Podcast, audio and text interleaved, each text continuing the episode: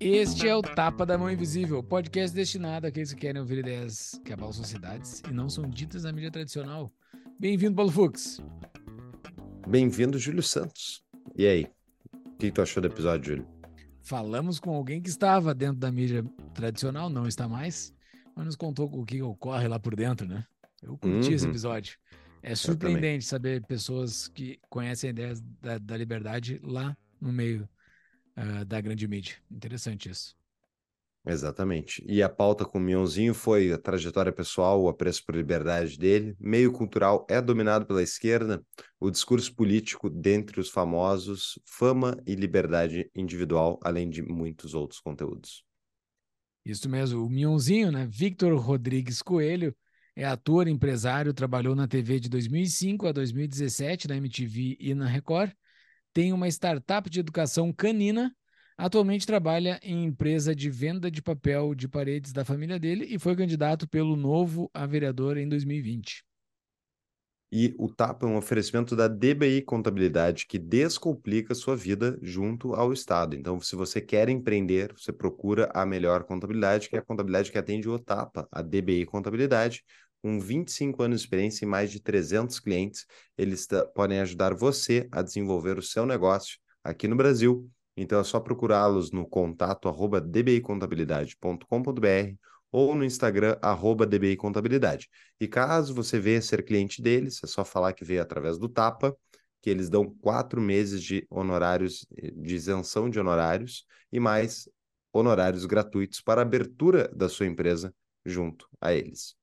Exatamente. Se você quer fazer que nem um Mionzinho e contribuir para a liberdade do Brasil, contribua para o Tapa da Mão Invisível em tapadamãoinvisível.com.br barra comunidade, faça sua contribuição, você vai receber um convite para entrar na nossa comunidade, mas você vai estar fazendo algo muito maior, que é contribuir para espalhar as ideias da liberdade no Brasil com o nosso projeto. Se você não tem tempo para tocar os seus projetos para a liberdade, ajude em outros projetos. O nosso projeto aqui está neste link tapadamãoinvisível.com.br barra comunidade, né? Além disso, né? Além do nossa comunidade, a gente tem um encontro mensal agora, né? Então, tem mais esse benefício por fazer parte da nossa comunidade. É isso aí. E caso você queira ajudar o Tapa de outra maneira, vocês podem tanto comprar os livros indicados e ler eles, é importante também ler eles ali uh, no nosso link no descritivo do episódio, seja no YouTube, seja no, no navegador de podcast que você usa, Assim como você também pode avaliar o Tapa. Dê uma avaliação na sua ferramenta de podcast, que isso nos ajuda a ser visto por outras pessoas que estão procurando podcasts do tipo também. E era isso, né, Júlio? Vamos para o episódio. Bora! Então seja muito bem-vindo, Victor Coelho, mais conhecido no Brasil como Mionzinho, no nosso podcast. Valeu por aceitar o nosso convite, cara. Pô, brigadão. Eu que agradeço aí o convite. Fiquei até surpreso, dei uma olhada no canal, confesso que não conhecia. Pô, no meio de nomes tão grandes aí, fiquei até eu me senti honrado. o pessoal que não está entendendo por que a gente está entrevistando o Mionzinho, porque a gente fala aqui de ideias de liberdade e tudo mais. O que, que o Mionzinho tem a ver com isso? Que, eu posso chamar por esse apelido, cara? Desculpa. Claro, claro. A gente conhece, estou sendo íntimo aqui, pode ser? Uh, Tá, uh, por que a gente chamou ele aqui, né? Porque eu não consigo te chamar de outra forma, né? Eu já tive TV por esse nome, eu não consigo, não consigo te chamar de outra forma. Uh, mas a gente já conta por quê. Cara, mas nos conta primeiro, assim, tu tem uma relação com ideias de liberdade, né? Assim, tu tem algo que aconteceu na tua vida, antes de a gente falar um pouco sobre a, a tua carreira pelo, pela qual tu é conhecido, Uh, tu tem uma vida que se encaixa com, a, com as ideias de liberdade, né? Correto? Sim, muito, muito. Na verdade, eu, eu acho que eu sempre fui, eu, eu sempre fui um, um liberal e, e, eu só fui descobrir que eu era um liberal depois de um tempo, quando eu comecei a, a ouvir mais sobre o assunto no Brasil, que era uma coisa bem restrita, assim, né? Bem é, era, era, era muito nichado, assim, e hoje em dia parece que as coisas deram um boom, assim. Mas eu brinco, eu falo que eu sou, desde a escola, eu sou um liberal, porque minha, minha escola, uma época, proibiu a cantina de vender chiclete e eu no caminho da escola até, da minha casa até a escola, eu passava num um atacado de doce, eu comprava uma caixa de chiclete fechada e eu vendia dentro da sala de aula. Desde aquela época eu já tinha algumas ideias e eu só não sabia. É, e eu fui descobrir o liberalismo, é engraçado isso, junto com o Partido Novo, em 2018. Ah, faz pouco a... então? Faz, faz pouco. pouco tempo é, que eu comecei a, a me envolver mais com política, é, manifestações tal. E aí comecei a ouvir um cara que chamava Vinícius Poit falando é, na época da primeira campanha dele para deputado federal. E aí eu ouvi as coisas que ele falava e falou assim, pô, cara, eu concordo muito com esse que esse cara fala, faz sentido o que ele está falando, assim.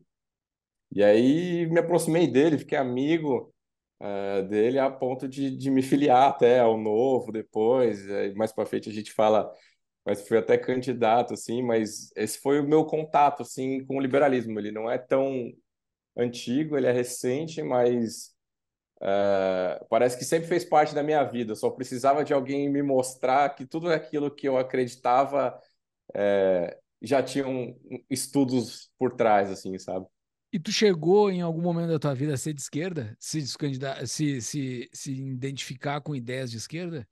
Não, não, cara. É, eu sempre fui de direita, minha família sempre foi de direita, família mais tradicional zona, mais conservadora, mas sempre de direita, assim. Nunca sobrevivi à faculdade, sobrevivi a, aos estudos de teatro, sempre de direita.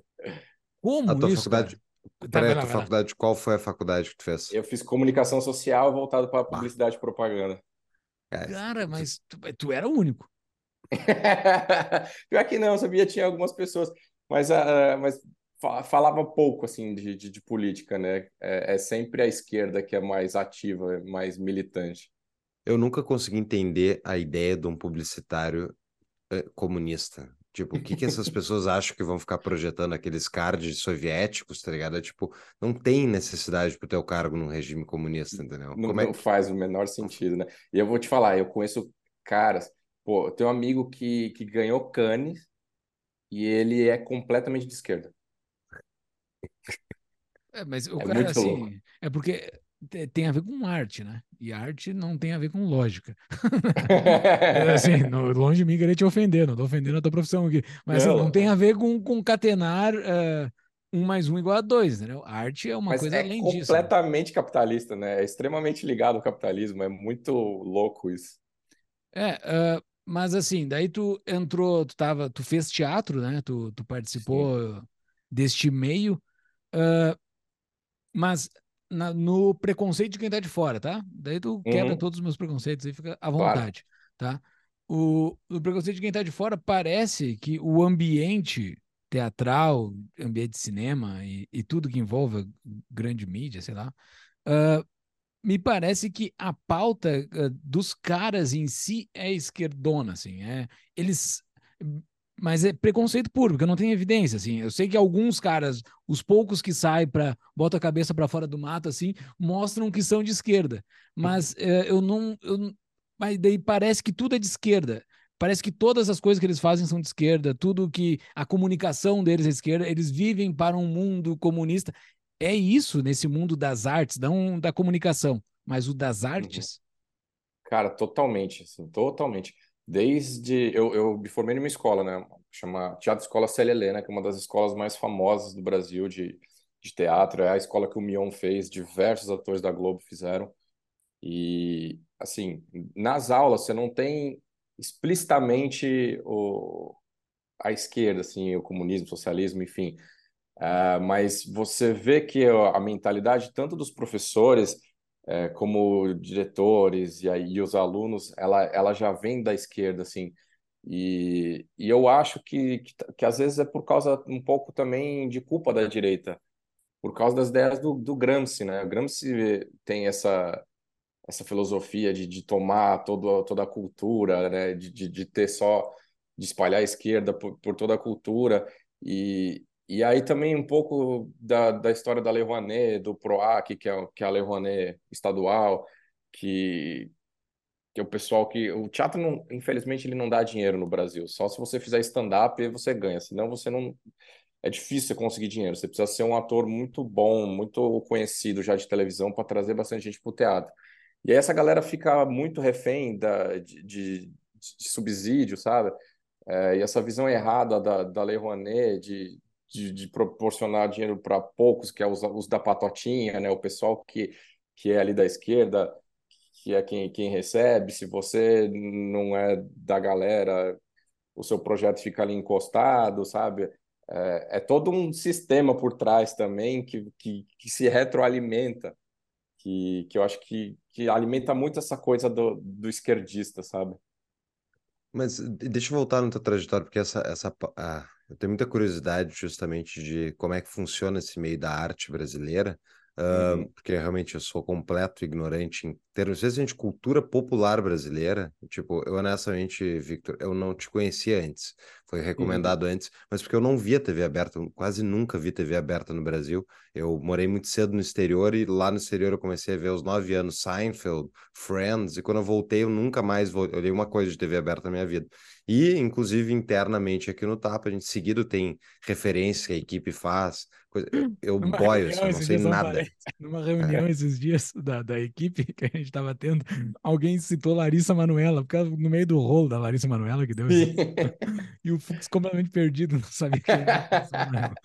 Eu não faço a menor Daí ideia. Ele acaba sendo pessoa. uma piada interna, assim, do é. time. É. E é tipo, até é, eu sou meio americanizado, assim, eu acompanho muito cultura americana, então o meu Twitter é, tem coisa brasileira, mas tipo, são os caras do meio liberal, e o resto eu acompanho é debate em inglês ao redor do mundo, pessoas falando sobre coisas do mundo. Então, uh, eu tenho muita curiosidade de entender justamente essa interação do público como um todo, que acompanha a TV aberta, e que conhece esse trabalho, né? E por que que é tão difícil para as pessoas realmente terem um apreço por arte, de ir na, no, cine, uh, ir no cinema, ir no, no teatro, esse tipo de coisa. Mas antes de discutir isso, eu queria voltar um passo. Ele falou que fez publicidade e propaganda, né?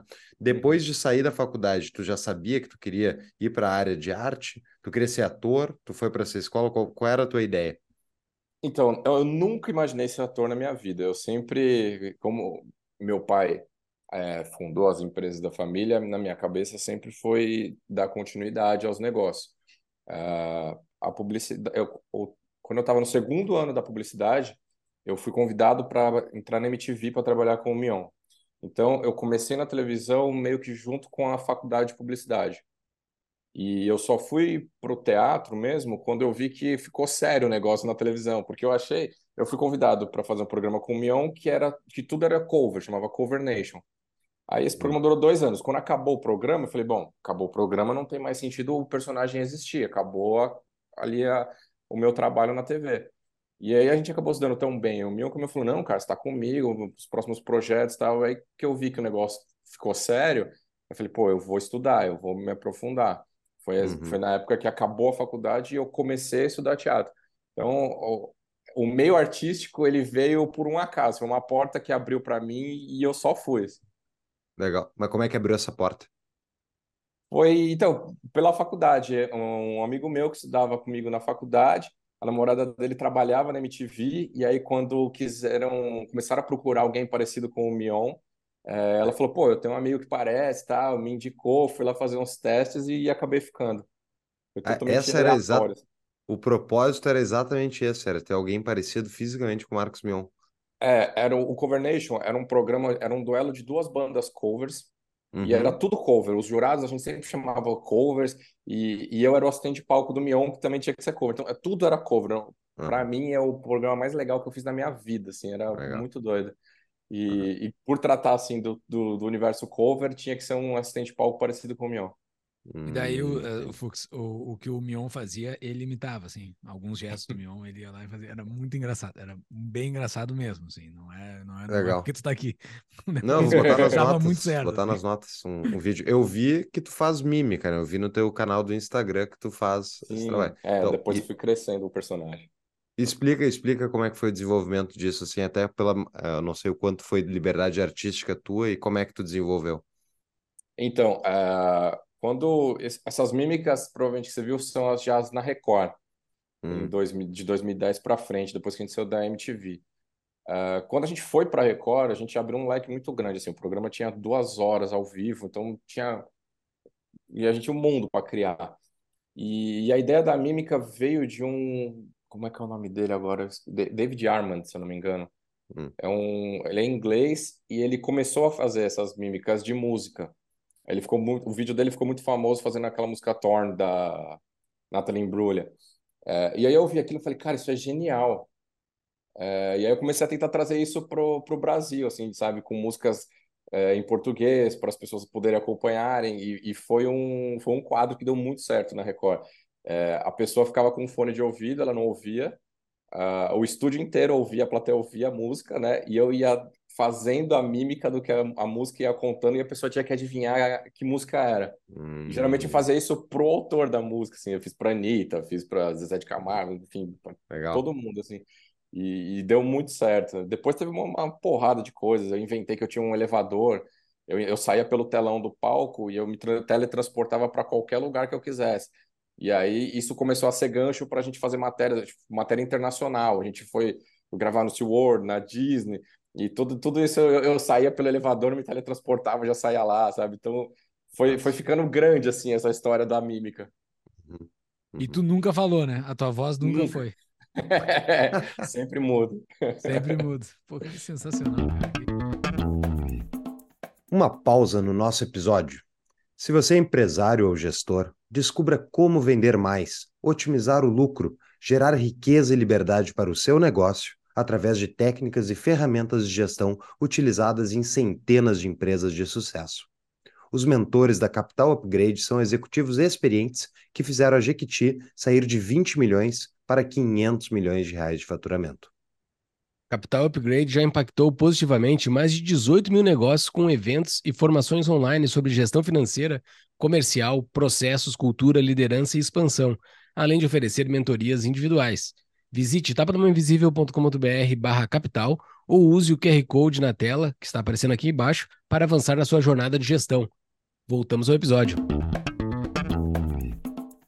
E daí, agora que o Mignon foi comer o filé mignon que é na Globo, daí tu não foi?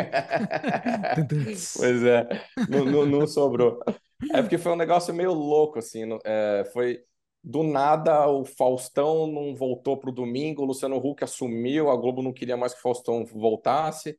Aí tiraram o Luciano Huck do sábado, colocaram ele no domingo, ficou um buraco no sábado, aí chamaram o Mion de última hora para ele tampar o buraco do Huck até dezembro só com, hum. com o Caldeirão. Aí, no fim das contas, que do Caldeirão deu certo, comemorou dois anos agora de, de programa no ar já, mas foi tudo tão no improviso que ele acabou não hum. levando ninguém, assim, o Mion é um cara que costuma levar até produção, assim, a gente levou metade da MTV com a gente para Record na época que a gente mudou, é, e, e, lá foi completamente diferente porque foi nesse susto, assim. Sim, porque tem todo realmente, não é só a pessoa que está apresentando, realmente tem uma equipe muito grande à volta, né, que faz o programa. E, o, e quantas pessoas são que ficam à volta dessa produção?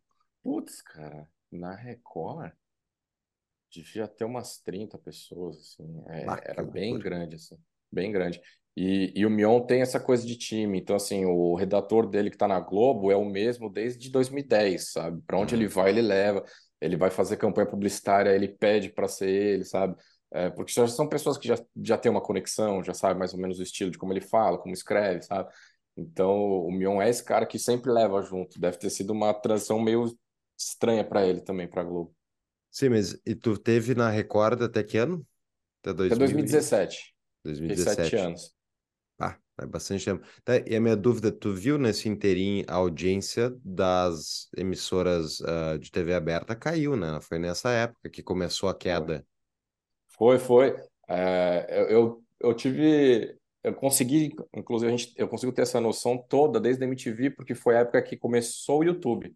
Hum. E eu hum. lembro que teve uma reunião, eu era estagiário na MTV também, além do, de fazer o hum. Mionzinho. E aí eu lembro da reunião que os caras fizeram e falaram assim, meu, a gente não vai mais é, focar em clipe, porque tá vindo aí um site, o YouTube, que o pessoal consegue assistir o clipe a hora que eles quiserem, a gente vai perder espaço. A gente vai ter que focar em entretenimento agora. E aí a galera uhum. fala, não, mas como? A gente é MTV, a gente precisa, vive de música, né? Uhum. E que eu até achei que foi um erro da MTV. Acho que a MTV se assustou demais, sabe? Antes da hora, dava para ter conciliado. E aí depois na Record teve toda essa história de dos streamings chegando na avalanche, né? Levando toda a audiência que, que pôde do, da TV aberta para lá foi um negócio pesado. O programa da gente era sábado às 11 da noite ao vivo. Então, para você ter uma ideia, quem assistia na Record era realmente quem não tinha TV a cabo, quem não, quem não tinha acesso a streaming, porque uhum. e quem não ia para balada, né? A gente brigava é. até com isso, era pesado. Uhum. E, e daí neste neste meio tempo, uh, além da queda da, da TV aberta como um todo, ocorreu uma, uma mudança de perfil também. Teve uma queda da Globo, né? Acho que a, a Record conseguiu dar uma mordida na Globo nesse meio tempo, né? Deu, deu uma mudança no perfil hegemônico que a Globo tinha, né? Deu, total. E ainda teve uma briga das TVs abertas com as TV a cabo. A Record saiu, saiu das TVs a cabo. A Record, a, a Rede TV, acho que a Band, não lembro agora. Que, eu não sei se você lembra disso, teve uma briga entre as TVs a cabo e a, e a TV aberta pelo valor que os canais pagavam para estar nas TVs a cabo. A gente ficou dois ou três meses fora da TV a cabo também. Foi uma coisa que derrubou nossa audiência de um jeito bizarro. O programa que estava acostumado a dar 9, 10 de audiência começou a dar 6, 7 no máximo, Puts. sabe? Quanto foi, representa foi um... isso? Esse 9, 10 ou 6, Puts, 7? É um cálculo muito louco, porque assim, é, um ponto de audiência equivalem a 60 mil televisores.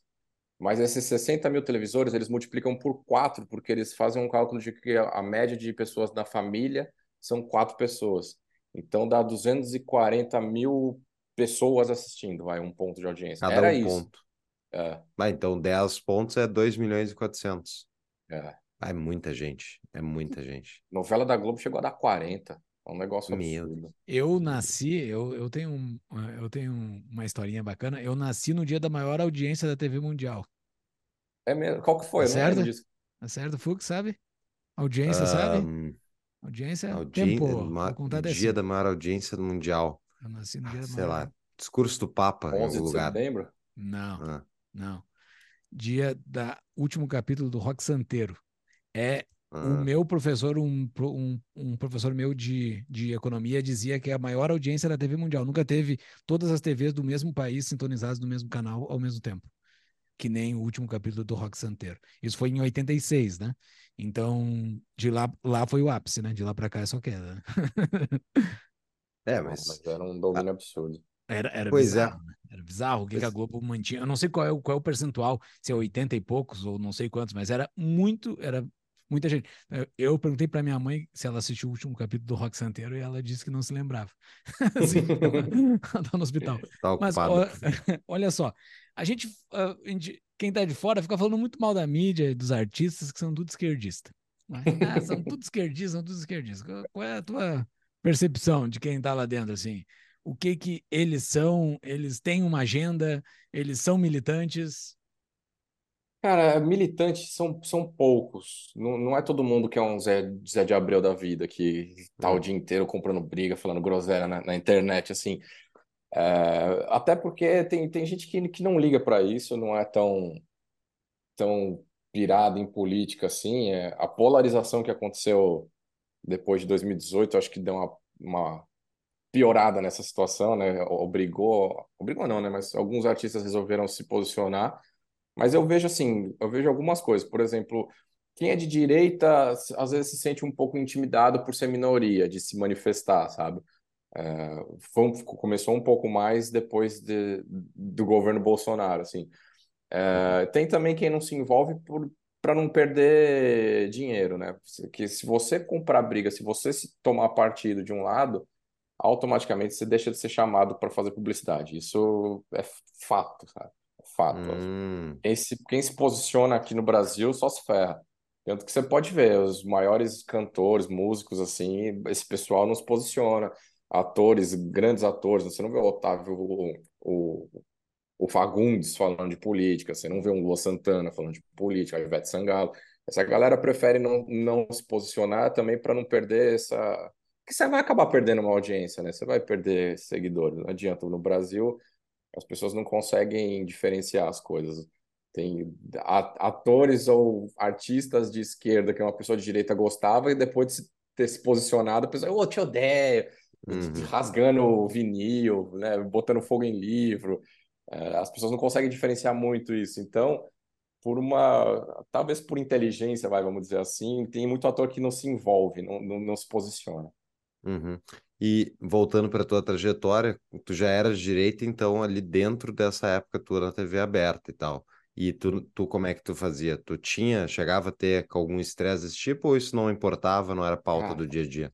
Nada, nada, nada, nunca foi pauta. A MTV é o maior exemplo disso. A MTV, é, hoje, vendo hoje, eu, eu percebo que naquela época, já naquela época, a maioria das pessoas que trabalhavam ali eram de esquerda. Uhum. É, e eu lembro que política dificilmente se falava lá dentro, todo mundo se dava bem pra caramba, ninguém se importava com, com isso, ninguém discutia isso. Eu acho que também era por isso que dava tão certo, sabe? Porque a galera não era. Se fosse hoje em dia, ia quebrar vários paus lá dentro. A, a produção, a MTV, ela tinha um, um esquema muito diferente do que eu vi nas TVs daqui do Brasil. É, a produção trabalhava toda no mesmo andar. Era, então, no quinto andar da MTV, era uma, era uma sala gigante, toda aberta, sem parede. E aí tinha as mesas de comprido, e cada mesa dessa de comprido cabia o quê? Umas 10 pessoas. Era um programa de TV. Então a gente trabalhava o dia inteiro, todo mundo junto sempre. Todo mundo se ajudava, todo mundo é, trabalhava meio que junto, sabe? Uh, que é Uhum. muito diferente do que eu vi na Record. Na Record eram lugares separados, cada programa tinha uma sala separada num lugar diferente da Record, sabe? E Uhum. funcionava super bem a MTV, e mesmo tendo muita gente de esquerda. É, E, fa- fazer arte, a esquerda sabe fazer muito bem, né? Fazer Sim. comunicação, geralmente, é, ao meu ver, é por esse aspecto cultural que tem muito mais eh, entrada na sociedade, né? Ah, eu, eu acho bem curioso, Victor, essa, essas, essa interação com o público, com grande público, porque nós aqui começamos o Tapa como um projeto, um hobby, na ideia de divulgar as ideias da liberdade. E daí eu lá atrás eu pensava, bom, vai ver porque as pessoas simplesmente não conhecem essas ideias, elas podem ouvir e mudar de opinião e tal. E ao longo dos cinco anos de episódio, assim, cara, é muito difícil mudar de ideia as pessoas, né? Tipo, as pessoas não têm, de forma geral, as pessoas não têm cabeça aberta, assim. E já quando tu tá tratando ah, na cultura, tu acha que é uma maneira mais fácil de acessar as pessoas? Tu consegue transmitir, por exemplo, valores da liberdade através de um aspecto cultural sem ser tão explícito? Caramba, que difícil. Porque assim, a gente também não tem tanto isso no Brasil, né, para tirar de, de base.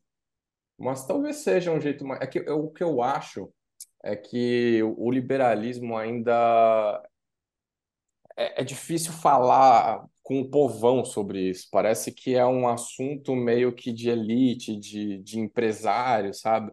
É é uma dificuldade, inclusive, que o Novo enfrenta até hoje, de, de tentar se comunicar com as massas, apesar de saber que, que o povão ele, ele é muito liberal, né? Ah, eu, durante a minha campanha, eu vi como a- as comunidades são empreendedoras, eles têm que se virar sozinhos com o que eles têm, senão não, não vai.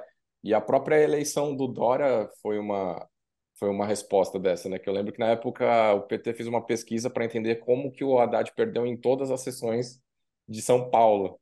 Uhum. E aí eles descobriram que, que era isso, né? O, o, o pobre, a pessoa de periferia, ele se via no empresário, no cara bem-sucedido, ele não queria se ver no, no Haddad. Então, é. é, é muito louco, cara. Eu acho que eu, eu, na minha época de campanha, eu falava muito disso. Eu falava, ah, o, o, o seu João, que tem aquela vendinha lá na tua rua, esse cara é empresário, esse cara só se ferra com imposto, com um monte de coisa. É para esse cara que a gente luta aqui, para ele conseguir ter a- fazer a vendinha dele continuar funcionando. Porque parece que é uma visão de, de, de empresários ricos e de classe alta, sabe? É, eu acho que a gente ainda não conseguiu achar a maneira certa de se comunicar com esse povo, de, de deles entenderem como o liberalismo é, é fundamental para eles e como está presente na vida deles. Pois é, essa, essa é a questão que eu mais me pergunto também, porque realmente essa, essa pesquisa é da Fu- Fundação Perseu Abramo, né, que foi feita acho, há alguns anos atrás. cabeça. É, a gente já citou algumas vezes aqui no Tapa ela também, que ela realmente é muito boa e mostra, assim, pobre é pró-empreendedorismo, pró ganhar dinheiro, ele não quer discurso socialista e tal, só que daí chega na hora da eleição e o partido que mais defende isso leva uma sova, que É. ninguém vota no Partido Novo e, ninguém, tipo, vota no candidato da igreja lá, ah, do que tá o cara, o pastor falando, que não é um cara, muitas vezes, que ele está indicando que é um cara uh, pró-defesa de ideias e liberdade, é um cara só perto, que é da né? congregação, nem perto, né? Então, assim, é, é realmente bizarro, porque não faz nenhum sentido. Se as pessoas têm um apreço pelas ideias, por que, que a gente não consegue né, uh, puxar os votos para essas ideias? É, é muito complicado, cara, é muito estranho isso. Foi, é, é, até não precisa nem ser o pastor da igreja, o cara que, que desce lá na comunidade com cesta básica, ele ganha mais votos do que eu falando ali que eu vou dar um, que eu vou brigar pro cara ter o negócio dele, poder ter a barraquinha de dog dele sem a fiscalização ir lá e arrancar ele da rua, sabe? Uhum. É, é, é, bem difícil, assim. Eu, eu sei que agora tem uns, tem uns livrinhos para criança de explicando liberalismo que são geniais. Sim, tem, é... é o Desbravando o Mundo Livre, é, exatamente. Exatamente. É, eu acho que esses caras têm um pouco do caminho já, assim, de como a gente chega. Porque é, precisa, assim, e é difícil, cara. Eu vi isso na pele. Uma pausa no nosso episódio. Quer mais liberdade e menos impostos? Conheça a CETI. A CETI é uma consultoria especializada em imigração, nomadismo, offshores e cidadanias, cobrindo mais de 75 países. Junte-se a mais de uma centena de clientes e viva a vida dos seus sonhos enquanto não dá mais um centavo ao Estado e de forma 100% legal. Entre pelo link no site tapadamãoinvisível.com.br barra bandeiras ou quem está assistindo pelo YouTube, é só acessar o QR Code na tela, porque a tua vida te pertence. Voltamos ao episódio. Numa das tuas respostas, tu falaste sobre Gramsci e tudo mais dentro da, da estratégia da esquerda, que dentro o pessoal da direita fala bastante disso, né? Sobre o Gramsci que dominou uhum. a cultura e, e tudo mais. Uh, e daí, uh, tá, digamos que isso seja verdade, digamos que essa seja a leitura, seja a chave de leitura para a gente entender parte da nossa política. Uh, como é que se reage a isso, assim? Porque não, eu não estou te pedindo uma resposta, eu estou pedindo para discutir junto aqui, né? Uh, como, é que, como é que se reage a isso, sendo tu como um publicitário, tu alguém que é um transmissor de mensagem, tu alguém que participou de dentro da cultura uh, uh, da produção de cultura, né, que é a grande mídia, né, que, é, que pro, não sei se é cultura, não sei como é que chama isso, mas produz imaginário na cabeça do brasileiro, né? Uh, como é que a gente poderia fazer algo e dar um contorno e colocar coisas pró-liberdade dentro da cabeça do brasileiro, utilizando essas ferramentas que tu já chegaste perto? Tu tem algumas Eu... sugestões assim que tu poderia dar? Eu acho que a internet hoje é a nossa maior arma. Porque antigamente era muito fácil. O professor era visto como a pessoa mais inteligente que a gente tinha, que, é, que deveria ser mesmo, né? Então, o que o professor falava é, pô, é o que é o certo, né? Ah, e aí, hoje em dia, a gente vê essa doutrinação gigantesca que existe até dentro de faculdade, ah, mas o que eles não têm controle é a internet. A gente consegue, pela internet, espalhar muito mais as ideias e mostrar para as pessoas que existe um outro caminho, é, muito mais fácil do que antigamente. Tentar entrar numa faculdade federal para falar sobre liberalismo, acho que será queimado vivo, né? 10, 20 anos Vai atrás. Fogueira. É, bruxaria. é, eu, hoje eu vejo isso muito mais fácil, né? Até pelos canais de YouTube e tal. Ah, porque assim, é, e eu acho que não, não precisa nem de um embate. É, é, e é o que eu tento fazer é, com as minhas redes sociais, principalmente no Twitter, que eu sei que é onde atinge mais pessoas na política. É, é mostrar que tem um outro caminho.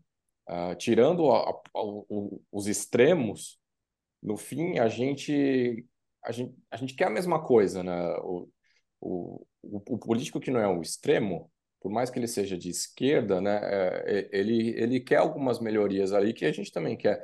A diferença são os caminhos e a diferença também é o que a gente usa muito mais é, dados e coisas que aconteceram no mundo do que eles. Eles usam uma coisa meio utópica, vamos dizer assim, né? Mas eu acho que pela internet é o, é o jeito mais forte que a gente tem de, de Porque se a gente for combater de frente, bater de frente mesmo com, com, com essa cultura de, de faculdade, de, de, de teatro e tal, eu acho que dificilmente a gente vai ser ouvido. É, uma coisa que eu ouço bastante, por conseguir transitar na esquerda pela, pela minha carreira, é que eh, a esquerda vê a, é, a pessoa de direita com, com uma certa arrogância. Ah, o, o pessoal de direita acha que a galera de esquerda é muito burra. É, isso eu ouço direto, as pessoas falam, vai, o pessoal de direita acha que a gente é burro, o pessoal de direita acha que a gente é burro. Então já, já rola um bloqueio, assim, é muito mais difícil você argumentar com uma pessoa que já está na defensiva de, de, de, achar que eu estou falando de um degrau acima, sabe? Uhum. É, tem, a gente tem que buscar acho, uma sutileza que é o que eu tento fazer no meu Twitter, é, é de argumentar e não de bater de frente, sabe? Uhum. Uh, a tua resposta foi na direção da internet para dar um balão por fora, é. assim, chegar direto na, nelas. Uh, mas você passou pela grande mídia, um lugar que concentra muito poder em poucas pessoas, né? Uh, a grande mídia, e daí existe uma existe uma, uma análise que é feita que a grande mídia hoje, atualmente, estamos gravando em 2023, mas é um efeito, é um fenômeno recente, ela está bastante desconectada do povão, da cada vez mais, ela está abrindo um leque, assim, uma boca de jacaré que dá cada vez mais longe. Uh, tu tem essa leitura, assim, então deixar que a grande mídia se exploda, vá para o caminho que, que, que fique longe do povão e a gente vá pelo povo via internet? É que a, a grande mídia ela quer jogar o jogo, né? Ela não está muito preocupada com, com isso. E, e o que eu vi muito, que foi muito minha crítica, é que a, a, a TV aberta ela tem muito medo da, de, de inovar, de arriscar coisas novas, sabe? Uh, mesmo a Rede Globo, que tem moral para isso, de fazer um programa e não deu certo, não deu certo, tira do ar, é, eles pisam muito em ovos com isso. Eles preferem fazer alguma coisa que já é aceita do que tentar fazer alguma coisa nova. Uh, a gente vê eles, eles indo para esse lado mais da esquerda, de, de querer é, falar, falar sobre assuntos que o povão não quer ouvir, e eles estão quebrando a cara ano a ano com as novelas, as novelas dão cada vez menos audiência, e eles continuam nessa, eles, eles têm um, um medo de arriscar, e quando eles arriscam é alguma coisinha às 11 da noite, à meia-noite, sabe?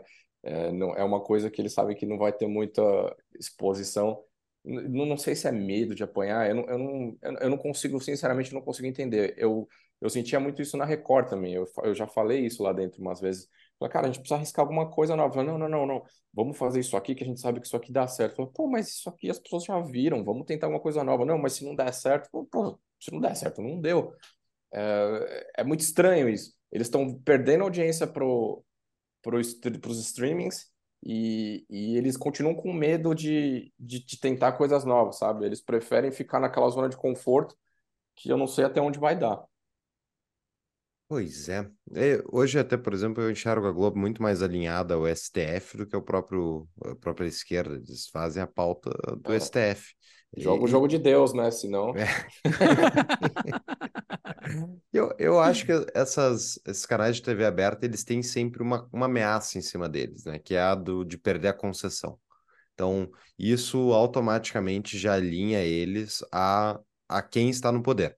Ponto, meu ver. É tipo, sempre que vai ter uma concessão, o próprio Bolsonaro ficava ameaçando não renovar a concessão da Globo. Uhum. Né? Assim, qual é a surpresa que a Globo passa o dia inteiro falando mal dele, entendeu?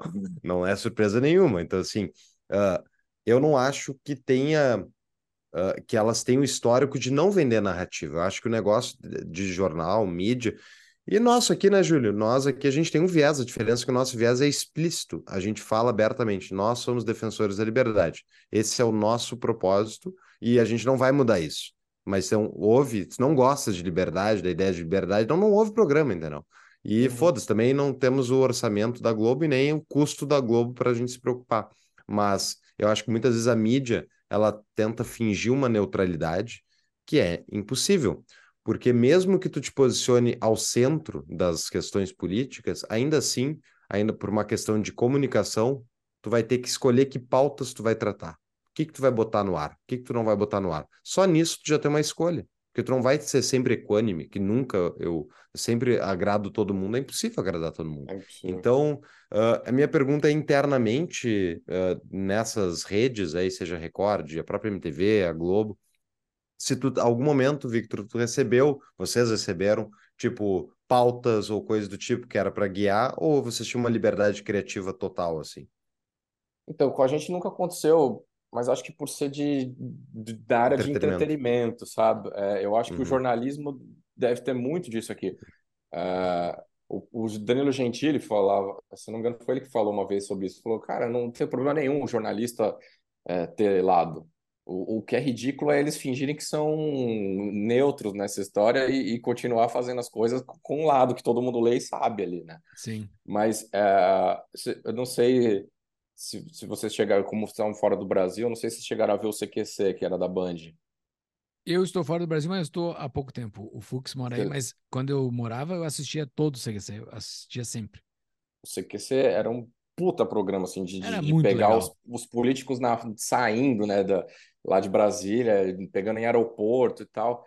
E o CQC, E era diferente do falam- que, tu, do que tudo do que tinha. Né? Ele era muito Sim. diferente, assim, era muito eles batiam em todos os lados, né, em direita, em esquerda, eles iam pra cima do político Nem mesmo. tinha direito naquela época também. né? O PSDB. É, Eles fizeram o Bolsonaro, né? Eles, foram um dos É. primeiros a entrevistar o Bolsonaro. né? é. E a Luciana Gimenez, né, que levava ele lá toda Exato. semana para ser polêmico. Mas enfim, o CQC foi um que eles falam abertamente hoje, que um dia chegou lá um, um recado que era bom eles pararem porque o negócio ia ficar feio para a Band. E aí o programa foi parando até que acabou de vez, assim. Então, tem- até tem muito disso de, de, de, de ter que jogar o jogo para não chegar uma cartinha de algum lugar ali, né? É, É, eu eu acho que é acho que bem vai mais além da concessão. Acho que vai além da concessão. Tem muito poder que o Estado consegue se meter dentro ah, ah, que o maquinário tem a, pró- a própria verba publicitária, mas tem toda uma, uma força política, pressão política para ficar enchendo o saco de, de diretor e tudo mais, que ficam. Os caras têm relacionamento, né? Deve ficar enchendo o saco. O que aconteceu com a Jovem Pan na última eleição, né? Na eleição de 2022. Isso quando eles não caras- são donos, né? Quando os políticos não são donos veículos. Exatamente, que a grande maioria, tu pega o estado do norte e nordeste lá, todos os políticos são donos de emissora, né? É bizarro. E eu, O- eu acho que a verba, a verba principalmente, essa aí é. A verba dói, né? É o é cenoura e o porrete, né? Então, assim, dá a verba para se alinhar, não foi, tem o porrete, vou cortar a concessão e tal, é inevitável.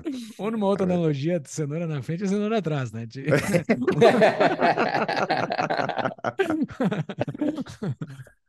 Mas tá, o, o... Fala, Júlio, fala. Ah, tu, tu, ah, eu nunca tive muito contato com essa, com a mídia, com, a, com a- o entretenimento ah, popular, assim, eu tive pouco contato, mas eu entendo quem são, tanto é que eu, te- eu conheci o, o teu trabalho, mas vi poucas vezes, né? Então, Uhum. tu se tornou uma pessoa famosa, inclusive para alguém que era periférico do teu público, que nem eu. Ah, como é que como é que é lidar com a fama? Eu acho que é um negócio interessante assim. Tu, tu, tu, tu lida com isso? Tu lida com pessoas te abordando? Como é que é essa situação? Ah, tem. Até hoje, assim, principalmente, a galera me para muito na rua para ouvir minha voz, né? Até hoje é um mito, assim. A galera acha que eu sou mudo até hoje. Eu vou te dar um QR Code com o link pro nosso episódio. Quem quer ouvir, tu aponta pro QR Code assim. Ouça Você quer me falar? É, bota aí. Mas assim, eu acho que por nunca ter esperado isso, nunca ter almejado ser famoso, eh, cara, eu sempre lidei muito de boa com isso, assim. Mas tem, tem, tem muito exemplo de gente que pira, que depois que sai da televisão fica maluco, assim, sabe? Porque, queira ou não, é, é um poder que você tem. Pô, você recebe convite para ir para tudo que é festa, você vai ter festival de música, você recebe convite, onde você vai, as pessoas te conhecem, sabe? Você começa a ter um- uma influência. E aí, de repente, é assim, tipo, você sai da televisão, cara, coisa de seis meses, você acabou. Aquela história de quem não é visto não é lembrado, é realmente ela existe, assim. Se você ficar seis meses fora da televisão, esquece, do, do dia para a noite some tudo, assim. A, quantidade de, de propostas de, de, de publicidade, de convite para festas, de, de, de tudo, assim, despenca. É muito louco como o negócio é sazonal, sabe? É, é de momento. E tu pretende voltar? Cara, eu, eu tenho algumas ideias, assim, para streaming, mas para TV aberta não, exatamente por tudo isso que a gente conversou. A TV aberta hoje é um, é um meio muito estranho, muito esquisito, sabe? não, não me inspira, assim, de, de, de ter um projeto para TV aberta. Ah, é? Mas tu trabalha, tu trabalha na empresa da tua família também, e tu tem uma startup, né? Conta um pouquinho Sim. dessa tua veia empreendedora aí, por que do empreendedorismo, para a gente entender também. Pois é, acho que foi de, de ver meu pai a vida inteira é, empreendendo que, que, que acabou ficando isso dentro de mim. Uh, o meu pai é um cara que, que fez, estudou em escola pública a vida inteira, não fez faculdade. Com 22 anos, ele resolveu abrir a loja dele de papel de parede. Ele já trabalhava com isso. É, resolveu abrir a loja dele, que esse ano faz 44 anos de existência, a primeira. É, deu tudo que, que eu e minha irmã tivemos, de escola particular, faculdade particular, que, que até brinquei com vocês, falei, tem, tem gente que ainda critica e fala que meritocracia, meritocracia não existe, né? Eu vi ela dentro da minha casa. Hoje, uhum. tudo que a gente tem é graças ao meu pai que que trabalhou a vida inteira e eu sempre fui, fui igual. Como eu falei, eu levava chiclete para a escola para vender, eu sempre dava um jeito de, de ganhar meu dinheirinho, de, de, juntar meu dinheirinho. E, e aí as coisas foram aparecendo, né? Uh, eu tenho uma cachorrinha adotada e, e aí vieram até mim duas pessoas que estavam começando essa startup. É uma startup de educação e terapia canina. É uma parada completamente diferente de adestramento mas ela serve exatamente para isso, para as pessoas entenderem como se comunicar com os cães. E, e tem funcionado bastante, chama ET Dog, ET de Educação e Terapia Canina. É, e, putz, quando eu vi, eu fiquei maluco, assim, falei, meu, isso, aposto muito nisso. E até para ajudar as ONGs em, em, adoções, que tem adoções que são complicadas, de cachorro que sofreu maus tratos, que já foi devolvido, enfim. Uh, então essas coisas vão aparecendo na minha vida e eu, e eu vou comprando essas brigas, sabe? Porque uhum.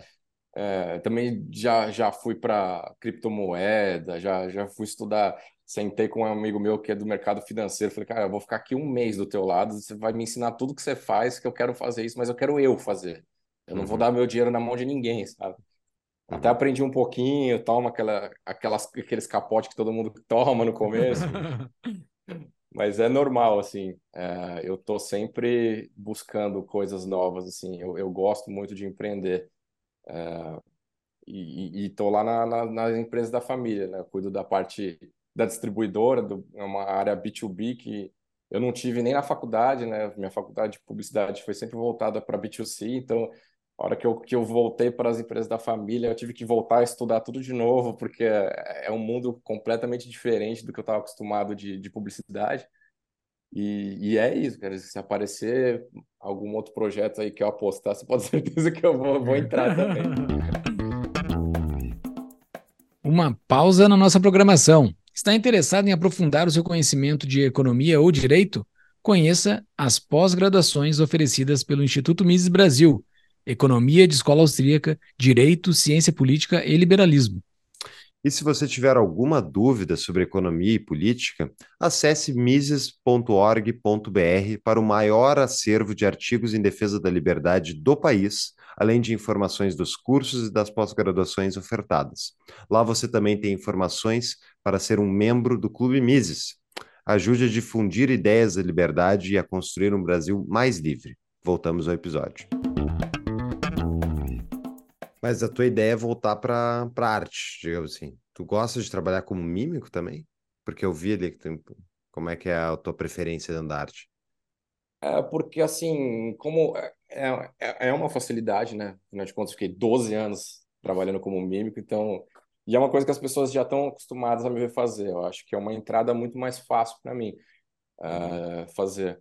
Mas a minha prioridade hoje são, são as empresas, assim. Eu não não tenho essa meta de, de querer ter um programa de televisão, enfim, eu tenho essa ideia para streaming de programa, uh, mas voltada para o entretenimento e tal, mas o meu foco são, são as empresas. É, eu gosto dessa veia empreendedora também, apesar da gente apanhar igual mulher de malandro no Brasil.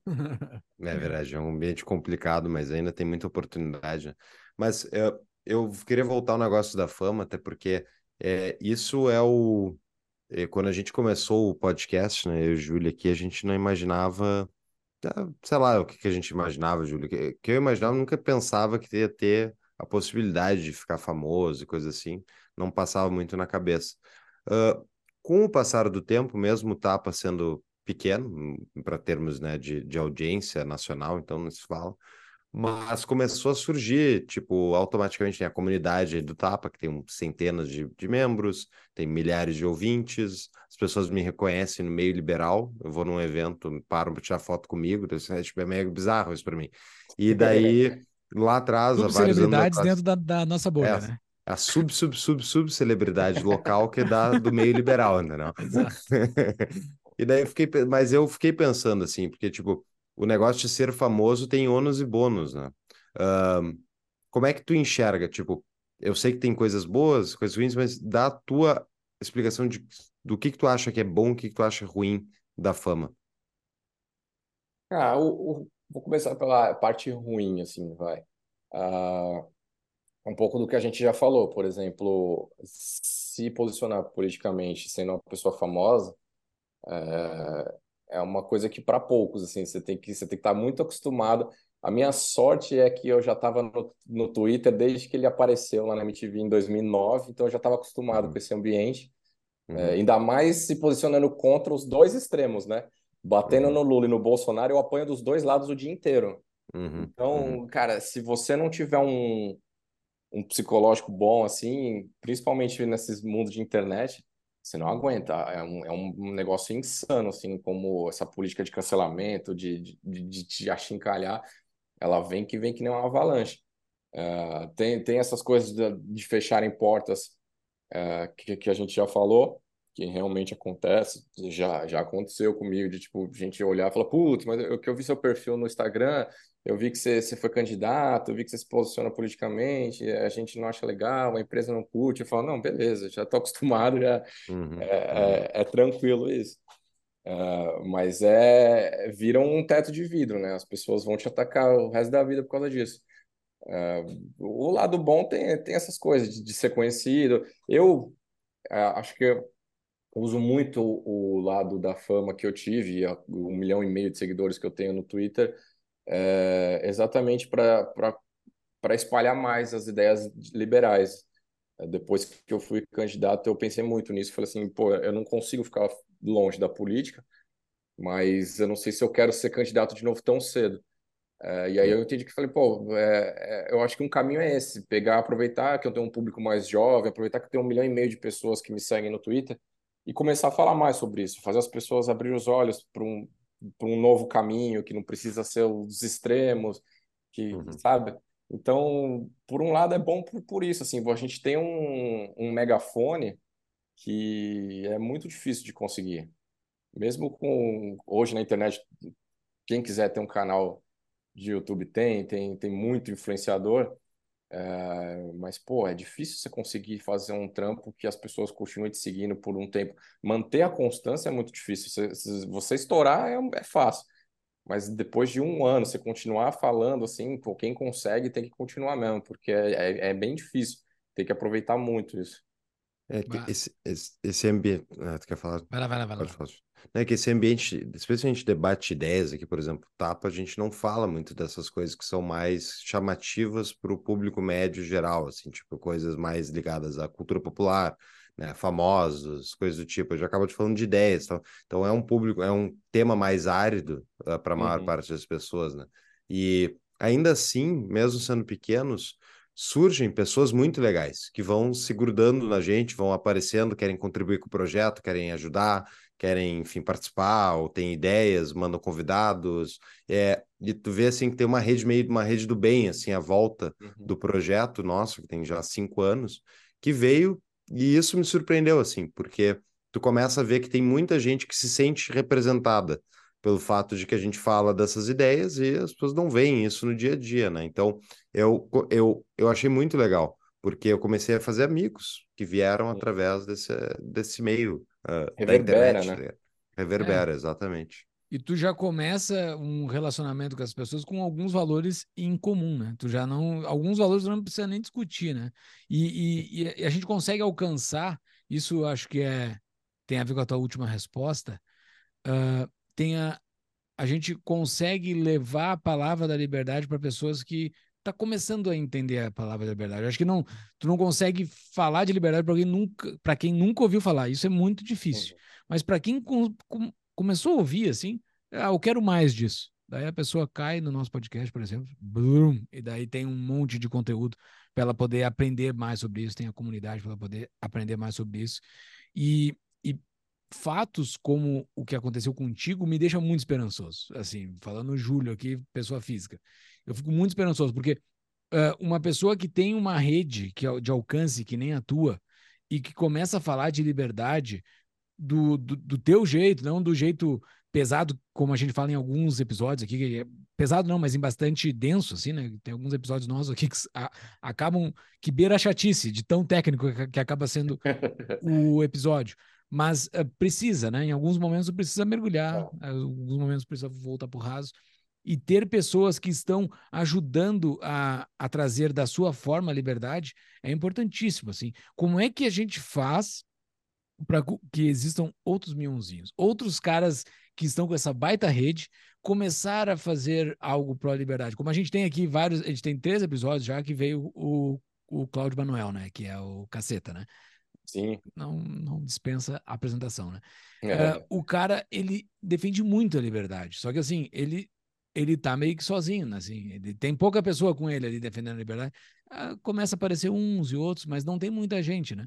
Como é que faz para aparecer outros Putz, eu acho que é só assim, né? É só, só falando mesmo, só reverberando. A gente tem, por exemplo, o Gentili é um cara hoje muito maior do que eu, muito forte, e que, que, que também ajuda muito nisso.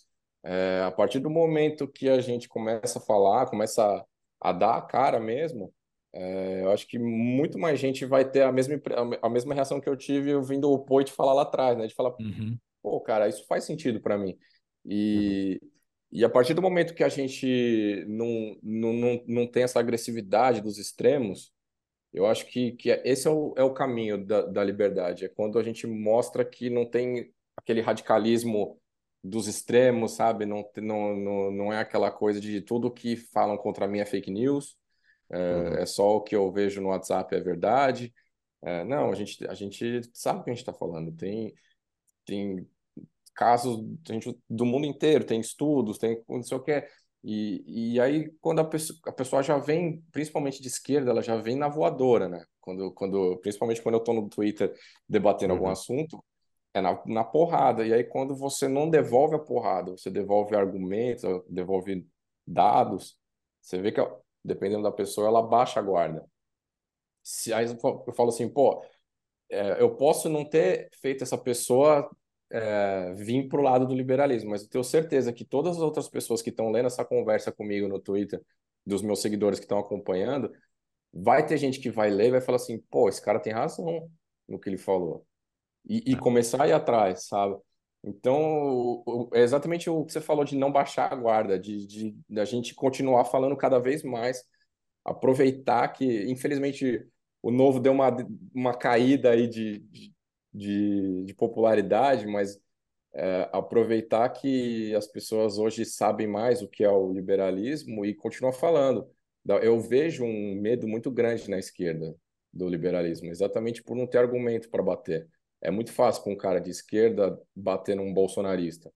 Uhum. Agora, quando, quando, quando entra numa, num debate com, com alguém que é liberal, é, é muito mais difícil para eles. Então, aí você vê eles atacando, né? Tipo, ah, porque esses neoliberalistas, eles querem dominar o mundo, os colonialistas, os, os amigos uhum. dos donos de banco. Esse é o argumento que eles têm um para. rótulo, né? Rótulo né? rótulo rótulo. É, eles estão com medo, porque é, é uma galera que eles não conseguem refutar.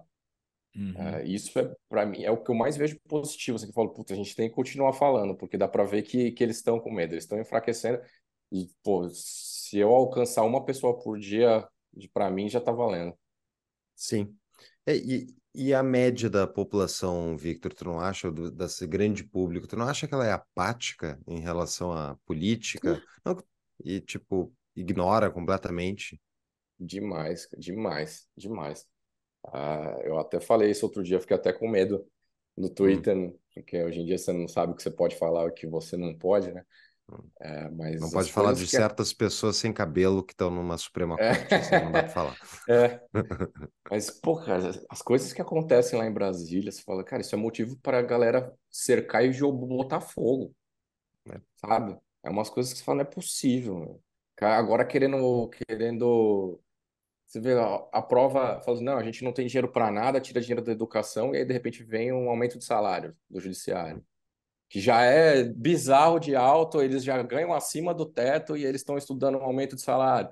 Ah, férias de 60 dias. Você fala, cara, não é possível. Os caras os cara dão risada na nossa cara, na nossa frente, e ninguém faz nada. É, é- e que eu acho que também é um pouco da vantagem, né, de Brasília estar meio longe. Que se fosse São Uhum. Paulo, Rio, sei lá, Porto Alegre, eu duvido que esses caras iam ter o sossego que eles têm para ter a cara de pau de aprovar as coisas que eles aprovam, sabe? É, é bem. é- é- acho que ainda tem essa coisa de que ah, política é muito chato, sabe? Muito Uhum. difícil, muito chato. Não É, sei. E eu, eu, eu também, eu fico pasmo com isso. Eu me lembro de 2013, que foi um, um estopim do nada, mas foi a galera de esquerda que puxou, né? Que foi, não é pelos 20 centavos e É, tal. E daí deu tração. A juventude, que é mais de esquerda, foi para as ruas e chamou atenção. Mas ah, hoje em dia, a gente não consegue nem fazer um protesto contra o STF. Assim, é, tipo, é impressionante como as pessoas não estão. Elas, bom, os bolsonaristas raízes estão brabos, qualquer um que criticou o Bolsonaro, e acho que isso é razão para não ir para a rua. Ah, o resto, o pessoal da direita, tá meio sem guia, assim, parece que falta um líder, né, alguém que puxe, porque gostemos ou não, o ser humano é um bicho ah, hierárquico, né? Gosta de ter, tem que ter alguém que chamar na frente. E hoje não tem um grande líder do tipo, né? O do Novo se implodiu, que era o Amoedo. Ah, fora isso, o MBL brigou com todo mundo. Uhum. Daí na Bolsonaro é o Bolsonaro e sobra quem, entende? Então fica meio que na... eu acho que isso explica, mas eu me surpreendo demais assim, porque inflação é elevada, ah, o desemprego caiu agora, mas a economia está estagnada faz 15 anos. Ah, eles continuam aument- aumentando imposto, aumentando gasto público e o pessoal lava as mãos. É impressionante mesmo. É, fundão, aumenta todo ano. É, mas também deve ter um pouco de, de gente com medo, né? De, pelo, pelo cenário atual. É bom para eles, né? Que, que as pessoas tenham medo de se expressar e de protestar contra. Porque Esse 8 de janeiro serviu para isso, né? Para meter medo na população, né? Eles, bot- eles botaram a mão pesada em cima daqueles caras lá e rasgaram a Constituição, né? Julgando um monte de gente, todo mundo sem foro, sendo julgado pelo STF. É, é um negócio absurdo, né? Como é que pode acontecer uma coisa dessa? é difícil ele- agora ter uma nova manifestação eh, não de esquerda que não fique associada com isso no discurso raso, entendeu? Óbvio que uma nova manifestação, por exemplo, pega Van Hatten e outros, puxa uma manifestação evidente que não tem nada a ver com aquele 8 de janeiro. Mas na conversa rasa do dia a dia, da politicagem, do botequim, vão, vão atrelar, né? Vai ter pessoas com a camiseta do Brasil, vai ter pessoas com bandeira do Brasil, vão atrelar, vai ser difícil tirar essa pecha, né? É, o bolsonarismo estética, né? atrapalhou muito a direita, muito. É, eu, eu concordo. E mas eu- eu não sei, me parece que o nível de desconexão desse pessoal de Brasília tá tão grande em relação à realidade que me lembra assim, tipo, me, lembra- me parece a história da, do que culminou na Revolução Francesa, sabe? Tipo, os- o palácio francês estava tão desconectado, sabe? Como um brioche, dizer, tipo, aguentem. É. E um dia invadiram o castelo, entendeu? Então, assim, eu, eu não tô dizendo que tem que invadir o castelo, tá? Deixar bem claro que eu não defendo violência política. Mas eu acho que, por exemplo, agora, hoje, que a gente está gravando, saiu o presidente da Argentina, o, o Fernandes, ah, apresentou denúncia contra o Milei. Pra, Eu não não sei se vocês viram isso. é, foi agora algumas horinhas a atrás. manchete, mas não li. É, em resumo, enfim, denúncia para é, punir ele, eh, tentar tirar ele da eleição. É, tipo, o cara tem 40% da, das intenções de voto. Vai botar esse cara na cadeia ou vai tirar ele da eleição? O que vocês acham que vai acontecer, entendeu? E eu não duvido. Eles estão fazendo isso sistematicamente em vários lugares da América Latina, que é criminalizando a oposição política às ideias de esquerda. E daí, tipo, as pessoas de direita não vão desaparecer do país, entendeu? Então, E o argentino, ele não tolera que nem o brasileiro, né? Ele é mais engajado politicamente. A população fazer um tá panelaço. tá a capital, né? É diferente do Brasil, né? A população. É, a Casa Rosada ali do lado. né? É ali, né? É, vamos ver. Ah, Victor, foi um baita papo, foi muito legal falar contigo, muito legal falar com pessoas ah, que estão fazendo a sua parte pelas ideias da liberdade. Eu acho que é o que a gente faz aqui há cinco anos, né? Eu e o Paulo já fizemos há mais de cinco anos antes do Tapa, a gente já estava envolvido com isso. Ah, legal saber que tem mais pessoas chegando na trincheira para ajudar a gente a tornar o Brasil um pouco mais livre, tornar as pessoas um pouco mais livres, né? Se não conseguir fazer com que a nação seja mais livre, pelo menos algumas Uhum. pessoas que nos escutem sejam mais livres, consigam entender o quão o Estado é ruim. Ah, o que ah, eu queria saber de ti, eu- eu- no final a gente sempre pede uma dica de livro e considerações finais, mas eu queria saber de ti o que que de arcabouço, ah, arcabouço, olha só, arcabouço, nada a ver. O que que de, Arcabouço de, fiscal. de arcabouço fiscal? O que que, o que que de estudos você fez para entrar no mundo pró-liberdade? Depois que tu conheceu o Poit, tu começou a, a procurar conteúdos assim, ah, pró-liberdade? De liberalismo, sim, sim. O próprio Novo pede, né, para para fazer o processo seletivo. Hoje eu não sei como tá, mas naquela época, em 2019, quando eu fiz, eh, eles até pediam, perguntavam o que que a gente estava lendo tal. E, enfim, eu, eu comecei pelo Mises, né, liberalismo, que acho que é o, o, o básico de tudo. Eh, e depois, putz, aí não, não parei mais, assim, tem, tem tanta coisa para ler. Agora eu quero, inclusive, essa coleção infantil, que vai ser importante até para as minhas futuras gerações. Eu Boa. quero ler e, e- e trazer eles junto também. É, Tem- mas Tem um importante deles, tem um deles que é Aventuras do Jonas o Ingênuo, não sei se tu conhece. Esse foi é- eu reeditado. não vi nenhum deles. Tá, esse aí, ele não é do Desbravando o Mundo Livre, ele é um outro Ah, livro tá. separado, mas ele é ótimo. Ele é ótimo, que ele só entra em falácias econômicas comuns. Eu vou colocar nas notas do episódio para o pessoal conhecer e comprar esse livro. Desculpa te interromper. boa. Não, imagina. É, e aí a gente tem, pô, tem o Instituto Mises aí que ajuda muito, né? Ah, para quem está completamente perdido, começando agora a, a, a desbravar esse mundo. Pô, tem os podcasts, inclusive eu queria pedir para vocês não parem. Eu sei que é- deve ser um saco, cinco anos fazendo, vocês devem ter pensado em desistir várias vezes já. É, mas é o nosso trabalho de formiguinha que, que, que vai ter que começar. A gente tem a nosso favor essa polarização que ninguém mais aguenta. Então, tudo que for são, eu acho que, que funciona muito, assim. É, Ah, e a indicação de livro. Pô, eu tentei achar ele aqui, eu acho que eu deixei na casa da minha mãe, fiquei puto, preciso buscar esse livro, que é a, a Revolta de a Revolta de Atlas, esqueci. É, Revolta de isso, Atlas, Revolta de Atlas. Que, pô, foi um dos primeiros livros que eu li, acho, acho que foi o segundo livro que eu li. É não muito bom. agora. Nossa, é Discurso uma do dinheiro e tal. É, pô, vale muito a pena para quem quer entender mais de, do que a gente falou aqui. Putz, é é uma aula. Com certeza. E diz, ah, Victor, tem alguma coisa que a gente deixou de falar? Alguma coisa que tu go- gostaria de falar ah, na Eu entrevista? acho que não, foi, foi bem de boa, foi da hora. A gente eh, pegou bastante coisa. Legal que a gente falou bastante da parte artística, que é uma coisa que é difícil falar. Geralmente eu falo mais da, da época de eleições, de como virei liberal, mas essa parte de, de- do meio artístico, que é bem foda, né? Eu tô bem no, no, no covil dos leões ali. Nunca tinha falado tão, tão profundo assim, foi bem legal. Boa. Tem- tem- siga no meio artístico, precisamos mais artistas não, É, não exatamente. comunistas. É. Pior que tem, pior que tem, mas o problema é que eles não têm coragem de se posicionar.